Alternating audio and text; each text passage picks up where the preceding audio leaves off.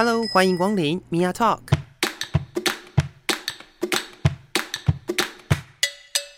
每个人都是有趣的书，有着独一无二的故事。一杯咖啡的时间，与你分享生活点滴。Hello，各位朋友，我是 Mia。今天呢，我们又要呃来聊我熟悉的男同志的话题了。那今天我们的录音室非常的热闹，我邀请了两位来自东明社宅的好朋友。第一位是阿布，欢迎阿布。Hello，大家好，我是阿布。那另外一位是汪汪。Hello，大家好，我是汪汪。是，那我开宗明义已经讲了，就是这是我自己在做节目比较熟悉的话题啦。尤其是我想，呃，我自己身边有一些朋友都在讲说，哦，就是男同志做节目就会访很多男同志。所以我常常会有各种身边男同志的朋友来跟我们聊这个各式各样的话题。那今天我们还是要来谈谈，就是男同志。但是男同志其实呃有很多方面来聊。那今天我们谈谈看，在二位的想法当中，觉得同志这个身份不一定是男同志，就是自己认为的同志这个身份是一个怎么样子的概念呢？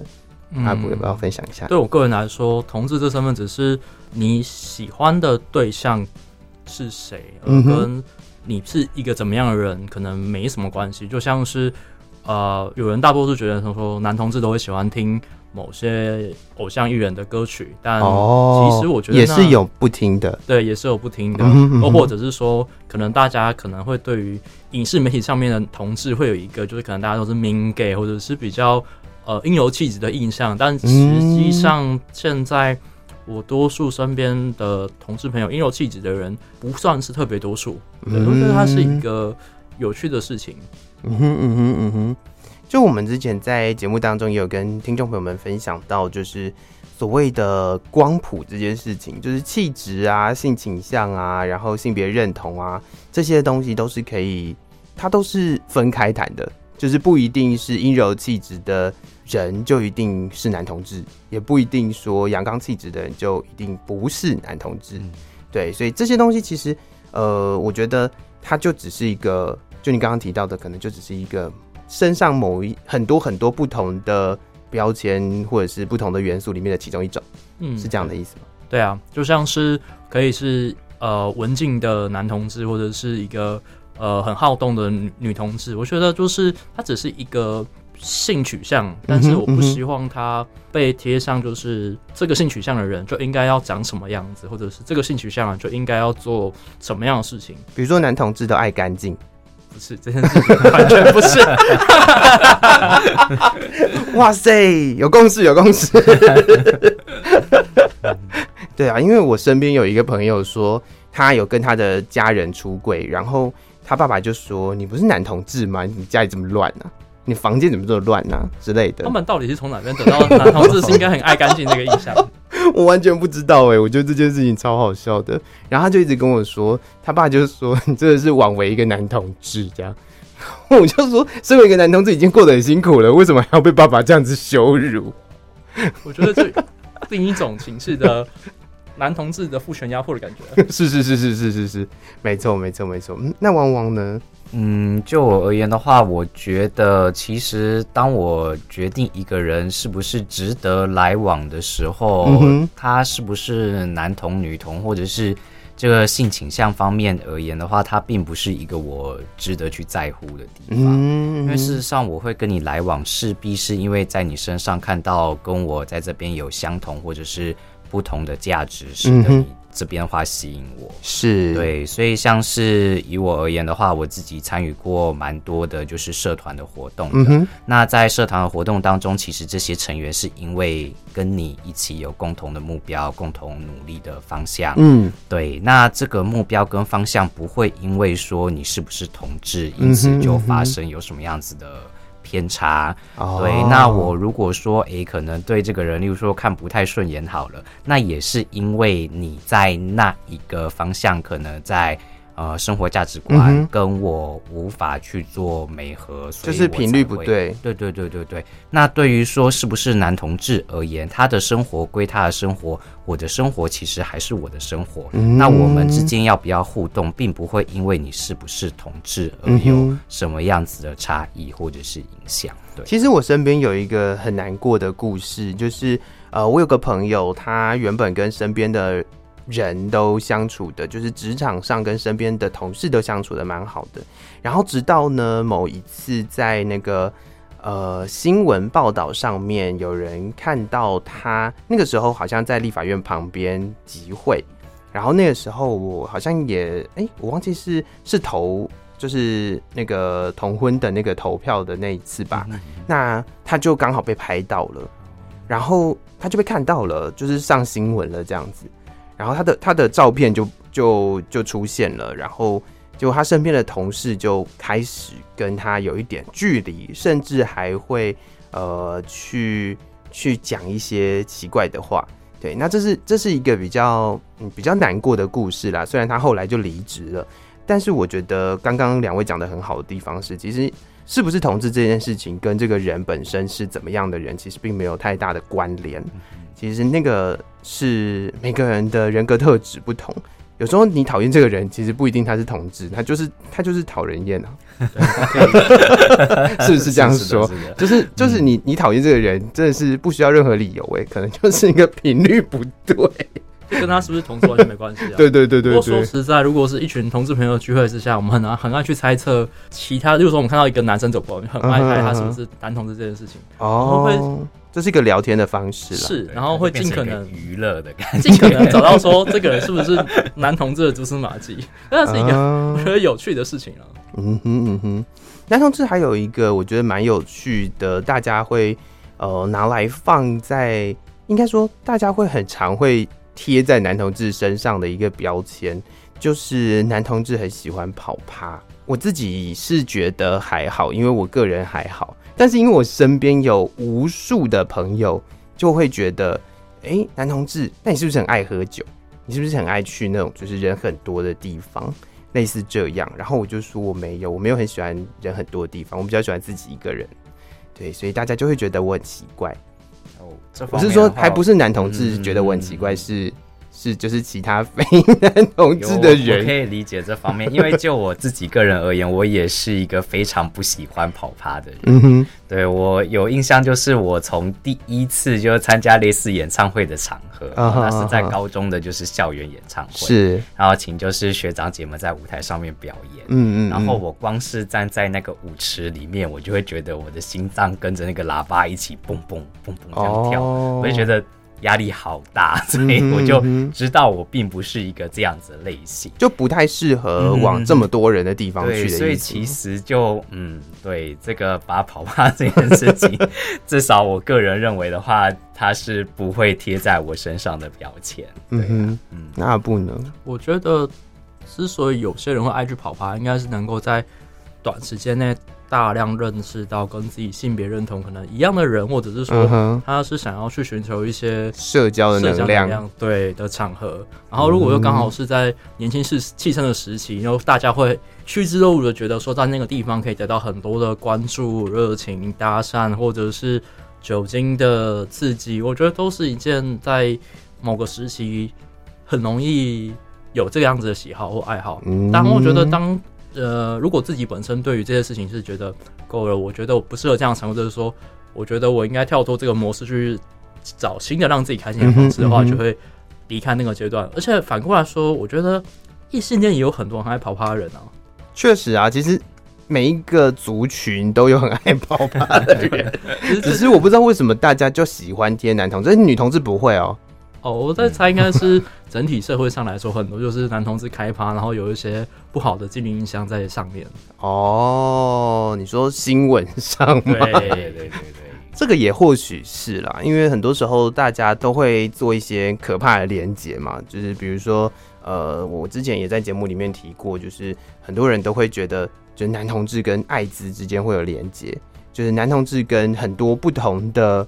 的东西之间会有会有连接，这些都是我觉得是呃很多很多的刻板印象跟很多很多媒体上面所透露出来的讯息带给身边的朋友的，就像。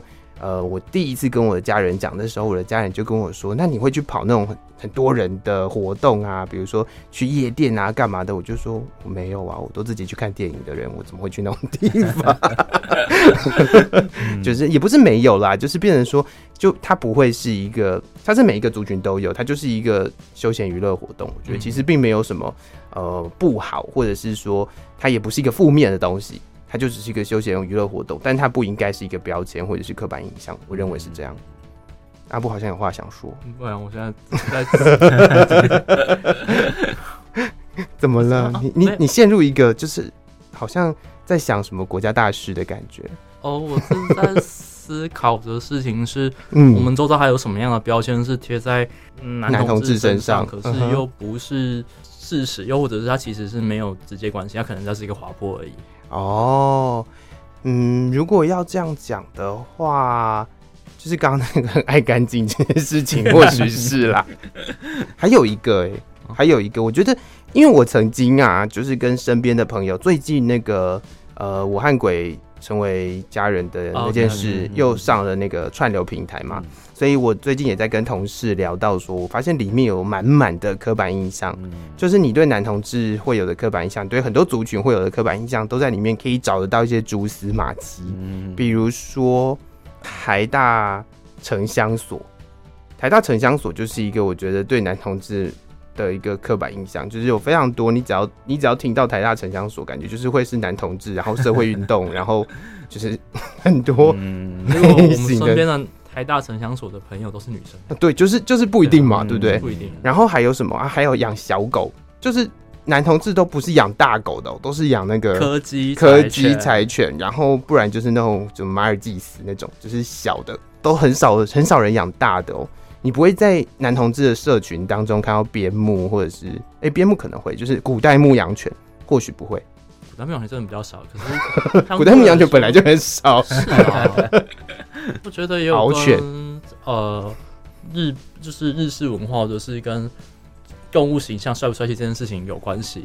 因为再来是这刚刚讲这两种呃养狗的类型，我觉得都是相对来说是家庭里面会家庭犬要对可爱进行很高的连接。然后也因为如此，我很多有在玩犬圈的朋友都会自诩自己是。是柯基还是什么的？等一下，这个是另外一件事了吧？对，这是扯远，好像 这是另外一件事喽。可是，可是我觉得，就是大家会对于刚好这两种狗会有很多的钟爱跟偏爱这件事情。对、嗯，我们两个都有，就是，就是说会对柯基或对什么，他是他是对哈士奇啊，呃，哈士奇算大的吧？对，哈士奇算大的狗了。对对，但是但是就是柴犬跟柯基其实蛮常见的耶。对，它也是柴犬。对啊，对啊，对啊，对啊，对啊，就是我们。录音室难得可以看到这么多娃娃的时候，真的是我觉得这也是刻板印象。也说实在，然后再来就是另外一个刻板印象，就是那个宽松内裤的这件事情。对，真是就好是严重，可以吗 吗？那那是，请说，请说。OK，呃，我跟汪汪是。交往很久的情伴侣关系，嗯，然后他早期也是因为他的工作需，他早期刚认识他的时候，他是工作需求会有跟穿内裤有关系？我觉得有哦，是哦。我本身的话，其实，在研究所的时候念的是农学相关的课程，哦，所以经常会有就是必须夏天了解做对。然后我以前对于内裤基本上是非常不挑，OK OK，所以因此就是对于同志非常喜欢挑选内裤这件事情的话，我就没有办法理解，没办法理解。所以也正是因为如此，对，也是一样。那个鬼家人那一部影片的时候，他就说要挑内裤，我就突然觉得非常感同身受，因为我一开始的时候其实正是带入我警察的那一个形象的心理，对，就是为什么你要在这边嫌我的内裤？不好看呢，对之类的。我觉得内裤都是长一个样，就是那个东西，这个样子在。然后宽松容易掉线，然后可能你穿很久破，你也不会想换的那种感觉，会觉得注意一下自己的服装，欣赏要欣赏你内裤人的心情，这很重要。所以在这边的话，就可以发现到，光是我们两个就是如此不同的点型。对啊，那又更何况说，哎，那他根本就没必要成为一个族群的标签在里面。确实确实。然后我后来啊，也有跟我自己身边的一个朋友，他是那个女同志的朋友聊到，就是我们在聊的是，就所谓的男同志标志性的内裤。都好贵哦，就是布料很少又很贵，就是对，就是他们都好贵哦。然后，然后他可能都可以买一件 T 恤或干嘛的，然后你就会觉得说，嗯，真的要花这么贵在自己的内着上面吗？这个也是另外一件事啦。但是就觉得这个也蛮好玩的，就是它已经变成是一种跟呃，可能在。或许在这样子的一个圈子里面，他或许就跟比如说戴帽子不戴帽子一样，它就可能是你身上配件的一部分，就是有可能会被看到的一部分，所以大家就会去注意它。我认为是这样。可是反过来说，我有个观察是，呃，整个同志社群里面，其实对于自己打理自己的外在需求的标准是拉的比较高的。嗯，那也因为这个共同的氛围跟共同的标准拉高，所以导致大家对于穿着的品味、内裤的哎、欸，这个也是刻板印象耶。哦，因为因为其实不是所有的男同志都很会穿搭，这样，对对对，就是就是这个这个也是大家会觉得，哎、欸，就是哎、欸，看你穿的衣服，你不像男同志哎，这样的感觉。嗯，我觉得这这个刻板印象在这几年有在做。调整也随着时代开放，对于男同志的形象这件事更软化了。嗯，但到多数男同志会汇集在一起的场合，这个压力就会跑出来，就是有一种争奇斗艳的感觉。就是大家会是就是尽可能不要撞衣服，或者是说，哦，大家不能穿的太邋遢，不然太邋遢的话，就会觉得说你没有照顾好自己。是是是，哇，真的是。你知道我女同志的朋友都会跟我说，她觉得男同志很辛苦，就是你要顾什么外表，然后又要什么上健身房的，然后又又就是就是有各种要照顾到的地方。当有一群男同志在一起的时候，就会 就会需要比较一下。反过来，女同志也有很多很，我个人觉得他们有些很辛苦的点，像是呃收入不绝对不可以输给男生的这个气概，跟收入需要比。常人多得多的这个努力，还有就是比起一般的状况下来说，可能更阳刚女同志也因此更不能示弱哦。对啦，也有此一说啦，就是阳刚女同志都比较凶，有此一说啦。对，然后然后刚刚提到那个那个不能示弱这件事情，我也想一个小事情想要跟大家分享，就是在。呃，我自己在学生时期，我就有发现，其实假设如果是自己，因为不一定会出轨嘛，但是身边可能有一些同学会知道，然后就会发现，假设有一群男同志的同学存在，那大家都会很拼诶、就会有一种好像就是我我已经是男同志，我已经很可怜了，我一定要也不是很可怜啦，就是我我我是男同志，我觉得我已经蛮弱势的，然后我一定要有某一件事情。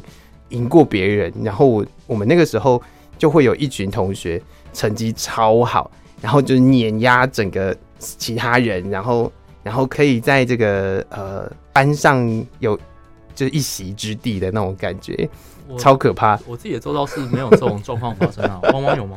我的话其实应该怎么讲？我从小时候开始，我本来就对于这方面就是感情或者倾向这件事情就比较。呃，少感受到，uh huh, uh huh. 对，所以，嗯、呃，像是就算我已经自我认知是男同志好了，uh huh. 那我也不会特别对外来去显说，哎、欸，我要对为此宣传还是干嘛？我觉得我个人而言，我还蛮做自己的。哦，oh. 对，那当然有些时候可能会觉得，可能在这个场域我不太适合表述我的这个身份，uh. 那大不了我就不说，uh. 因为反正他也不会。说或不说也不会怎么样，对对对，是是是，生活什么之类的，理解，啊、嗯嗯嗯嗯，是对，所以啊、呃，说要可能碰到同志特别辛苦还是干嘛？哦，有一个经验啦，对，就是像我在高中的时候，嗯嗯嗯，我高中的时候是合唱团的，的。是对，所以那时候的话，其实我第一次就是碰到身边有人是同志。对，那时候我还没自我认知到我是。就是有一个学弟，他就有一次就是在课后，大家基本上都已经离开，离、uh huh. 开社团办公室了，然后他就在现场，然后就跟我说：“哎、欸，就是他喜欢我的这个声部的学弟。”嗯，对。然后那时候的话，我是真的就第一次感受到，就是哦，原来这件事情离我这么近，所以我脑袋有一瞬间的话就曾经停格了一下。uh，huh. 所以我后来就马上就意会到，哎、欸，不对啊。就算你是同志，你还是我的学弟。就对啊，那又怎么样？对啊，那又怎么样？所以我后来就说，是哦，没关系啊，那你喜欢他无所谓。可是我跟你讲，我对感情是真的不是很在行，所以你也不要想说我会支持你，因为我不会做这件事情。是，是我就人格特质而已，我就特别不擅长处理这种感情事。是，所以我说好，那你就是做你自己就好，我不会太 care 你之后怎么样，我之后也不会。因此，就是再换个眼神看，嗯嗯嗯嗯，所以一样的状况的话，在我之后自己也意识到的时候，我也会希望就是别人也能够这样子来看我。是，好，那刚刚有提到一件事情，是我我觉得蛮适合当做我们就是聊刻板印象这件事情的结尾，然后同时也承上启下来聊一下两位自己个人的一些呃故事的。就是在男同志的社群当中，很多人都会觉得，大概一个月到三个月到半年左右的时间的交往是，就是我我身边的朋友有很多那种，就是交往一两个月然后分手，觉得就很快速的分手的。所以我身边也有一些非男同志的朋友会觉得说，哎，男同志的那个就是所谓的素食爱情翻桌率，对对对对对，然后然后再就是空窗期很短。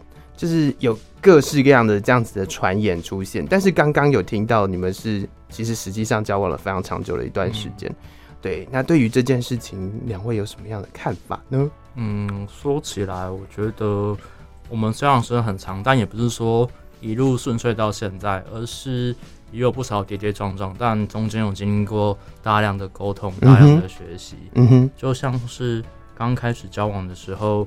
我们可能讲话会很不自觉的伤到对方，然后又自己不会有这个意识。Uh huh, uh huh. 我举个例子好了，他可能不见得不见得是当下完整的状况，但类似情况下又有点像是你怎么那么笨，这件事怎么做不好？嗯哼、uh，huh. 对。那有些时候你讲这句话，并不是真的为了要骂对方笨，嗯、uh huh. 只是希望他可以把事情做得再更完整、更完善或更符合他的标准。嗯哼，但这句话其实更多的是想要表达一个情绪，表达一个。你这件事情做不好，所以你很差的概念。嗯嗯嗯嗯、但我们在交往过程当中有学会非暴力沟通，有学会好好的承接对方情绪，有知道说比起处理整件事情，我们先处理情绪，再慢慢再把事情做调整，会来的既舒服又有效率，就不用花大量的时间跟情绪在吵架或者是在做更多的冲突上面。嗯，所以其实我觉得就是交往的时间长短。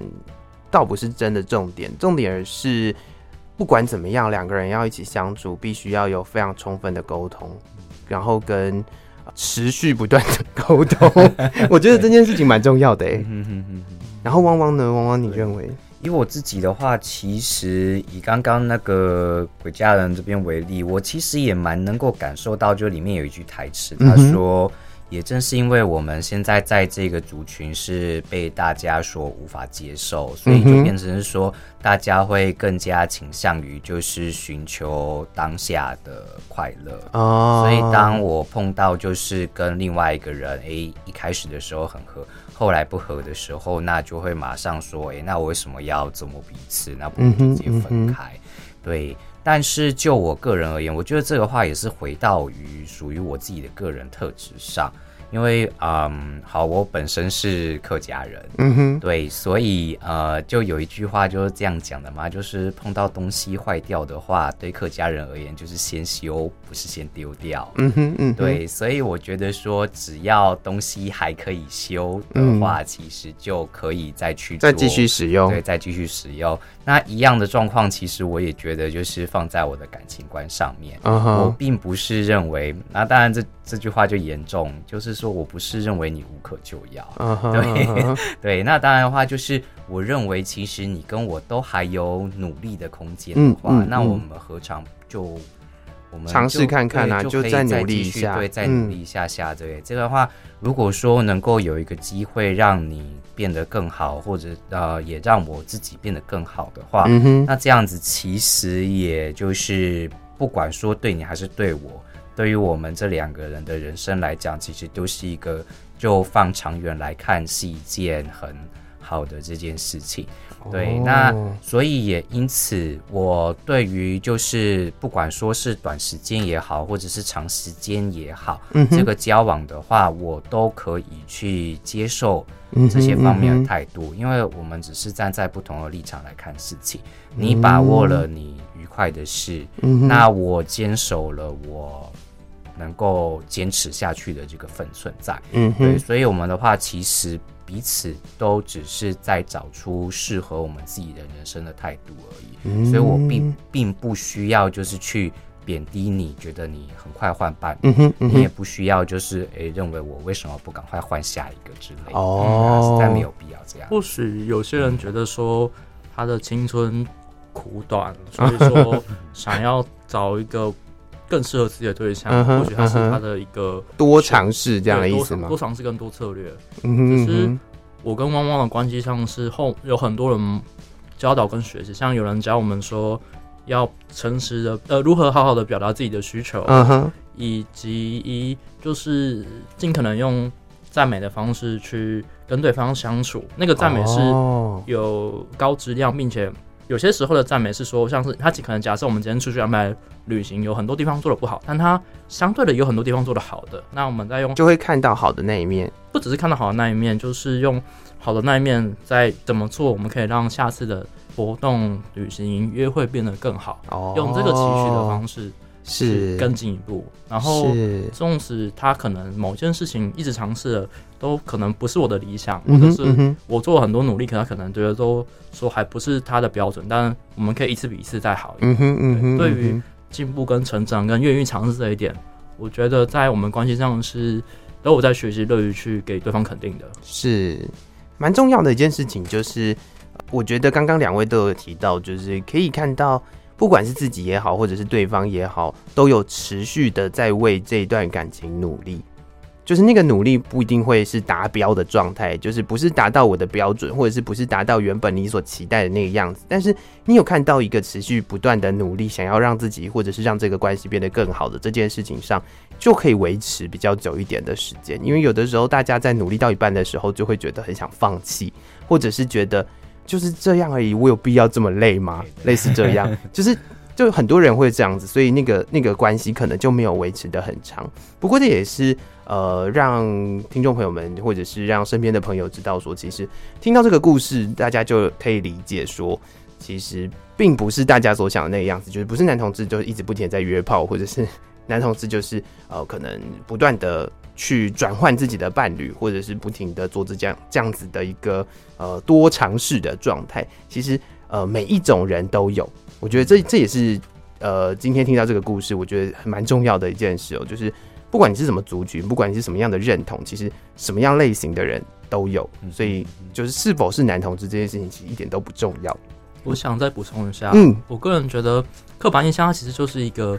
有效率的标签，但它本身它只是一个标签，不代表说这个人绝对是这样。标签是可以被调整，或者是被有向度的，或者是有一个量表的形式的。嗯嗯嗯、那可能在不同的场合、不同的面对不同的事物上，可能会有不同的呈现形式。嗯，那它当然刻板印象存在，是因为它有一个社会上最觉得这样最有效率的标志形式。但我们是跟人相处，人是会变动的，人他不只是一个面向的。是对，所以我觉得它。嗯，可以成为一个话题或者一个现象或者是一个趋势，但它不会绝对不会是单一个体的，嗯哼，一个面貌。没错，没错，没错。是。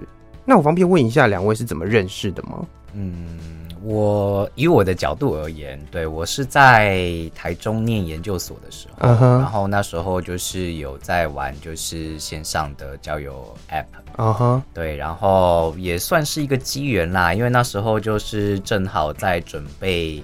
嗯，就是之后就是毕业之后的那个就业的事情，所以的话就啊、呃，去考了高普考这个样子，嗯嗯、然后就只是在考场上面，诶、欸，打开了 app，然后看到有一个人，诶、欸，那的话就敲一敲，聊聊天，然后结果就从考场开始，然后就之后聊天，大概经过了两三个礼拜以后，嗯，对，然后就跟对方来见个面了，对。然后就诶，那时候聊三个礼拜，觉得好像还蛮不错的，所以就想说，那就在一起先试试看这个样子。对，所以这边的话是我这边的角度。那换，对，就是他试了九年还在试了，就试试看这样。嗯、呃，我们就我的观点上来说，我们能够从交友软体在。还没见面之前就讨论到要不要再试试看，这个是一件蛮神奇的事情。对耶，应该说从，因为我自己自诩自己是能够从文字对谈跟照片去判断一个人气质跟呈现形式，那也刚好这是在汪汪身上，我觉得，呃，这个人对了，这个人在某些角度上适合我，然后我们聊。严肃话题可以聊聊政治，嗯、我们可以聊一些幼稚话题，我们聊动画，像神奇宝贝、数码宝贝都可以聊得很开心。然后我觉得，呃，我自己丢了很多不同议题下去，它都可以承接。我觉得它是一个，纵使我们不能成为情侣，但我们至少可以成为好朋友。嗯、而且我觉得。在我们感情观在某些方向是雷同的情况下，是是值得一试的。然后就到现在，然后就试了九年。哇，这真的也是呃，我觉得啦，就是我自己听到，就是缘分真的是来的，就是突如其来，真的，因为我们我们不知道什么时候会碰到一个，就是有可能会呃互相认识，然后。呃，可能互相陪伴这么长一段时间的人，对，有可能是交友软体，有可能是可能有的人现在会透过，比如说呃，社区媒体也好，就是有各式各样的管道可以去认识身边的人。但是说实在的，你真的说不准什么时候可以碰到那个会陪伴你很长时间的人。对啊，对啊，对啊。不过大家都有这种就是去试一下的。的的勇气跟精神，对，这是值得肯定。阿布又在陷入思考，呃，因为我在想到，就是，嗯，其实我到现在还是继续有在使用交友软体这件事情。嗯哼，对，可能对很多人来说，那是一件很奇怪的事情。对，就是说你是不是找到另一半？你怎么还在使用交友软体？哦，不会耶，现在应该应该好一点吧？以前可能就是我。我还小的时候，大家就会觉得只要交往就得要把什么各种东西都删掉。但是现在应该比较 OK 了吧？我还是看到很多软体上面就是 标注希望能够找到一起可以删软体的人，或或者是说很多人听到可能我在用交友软体的时候会先给予谴责，你这样怎么对得起旺旺或者是什么的？但我觉得那个是。使用交友软体上的心态问题。对啊，对啊。你怎么使用这个工具？因为，嗯哼，嗯哼，说到底，交友软体本身它就是个工具，你怎么使用它是人的问题。对，就像是我们有听过很多人拿交友软体拿来工作使用，有吧？一定都会有的吧？跑业务或者是警察网络钓鱼都有可能啊。就是就是呃，我觉得它就是一个平台，它就是一个平台，它就是工具。我觉得那个工具你真的是看人呢、欸，因为。刀也可以拿来煮菜，也可以拿来杀人啊，就是一样的道理嘛。就是你不会去怪那个刀啊。嗯，而且相对来说，你使用交友软体的搭讪成本会比起你面对面搭讪的成本低的低很多哦。而且大家的聊天意愿或者是认识你的意愿其实是更友善的。怎么说？这个我就比较想知道了。我举个例子来说好了，就是假设你在路上看到一个你有兴趣的对象，uh huh. 你会跟他说：“我觉得你长得好帅，你的眼睛很漂亮，我想多认识你，可以想问一下怎么称呼你比较好。”这样人家会当你是一个坏人，或者是一个 就是就是变态或什么之类的哦，对，可是一样、哦、一样的台词在 App 里面出现，我完全可以理解这件事情。原因是因为呃，我们上一次访了一个来宾，他是说就是在公司里面有所谓的，就是有点像呃那个叫什么相亲交，嗯、就是就是联谊联谊活动，对对对。然后我觉得交友软体有点像是。就是联谊活动的现场，因为每一个人呢，其实不管你的目的是什么，但你你的那个你在那个空间当中，你就不会觉得说我就是要。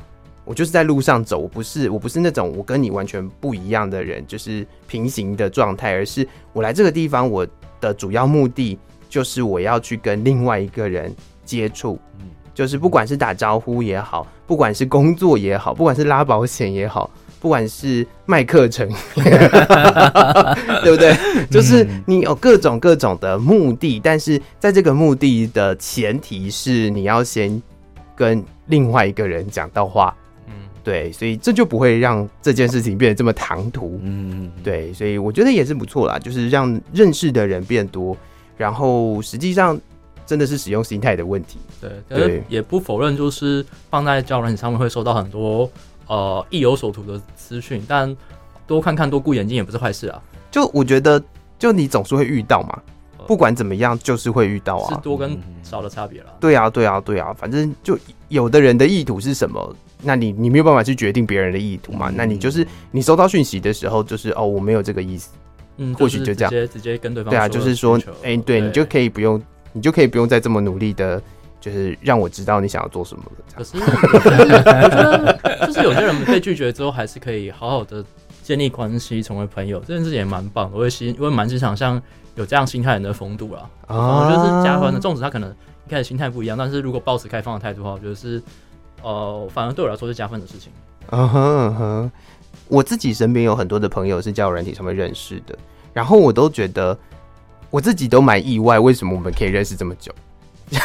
有的时候，有的时候超奇怪的，就是就我身边有一些朋友被呃被其他不同地方的人，因为可能我先认识 A，然后我也认识 B，但是我可能认识 B 的时候，我是呃或许是职场，或许是什么其他的不同的地方，但是我认识 A 的时候是交软体。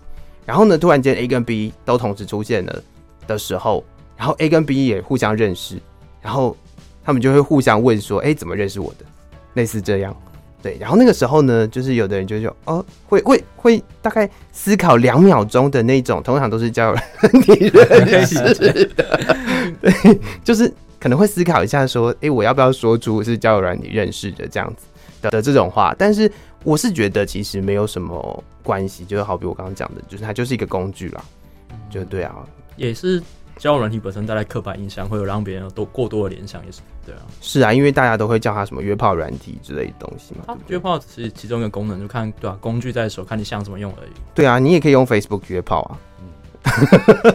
一样的道理吧，就是如果你的意图是约炮的话，你也可以用 Facebook 约炮。奉、呃、跟大家讲一件事情，就我附近的朋友都说，就是 IG 的成功率会比起交友软体成功率来的高哦。哦，我有听说这件事情，交友软体真的是去交朋友的哦，去去做业务跟交朋友。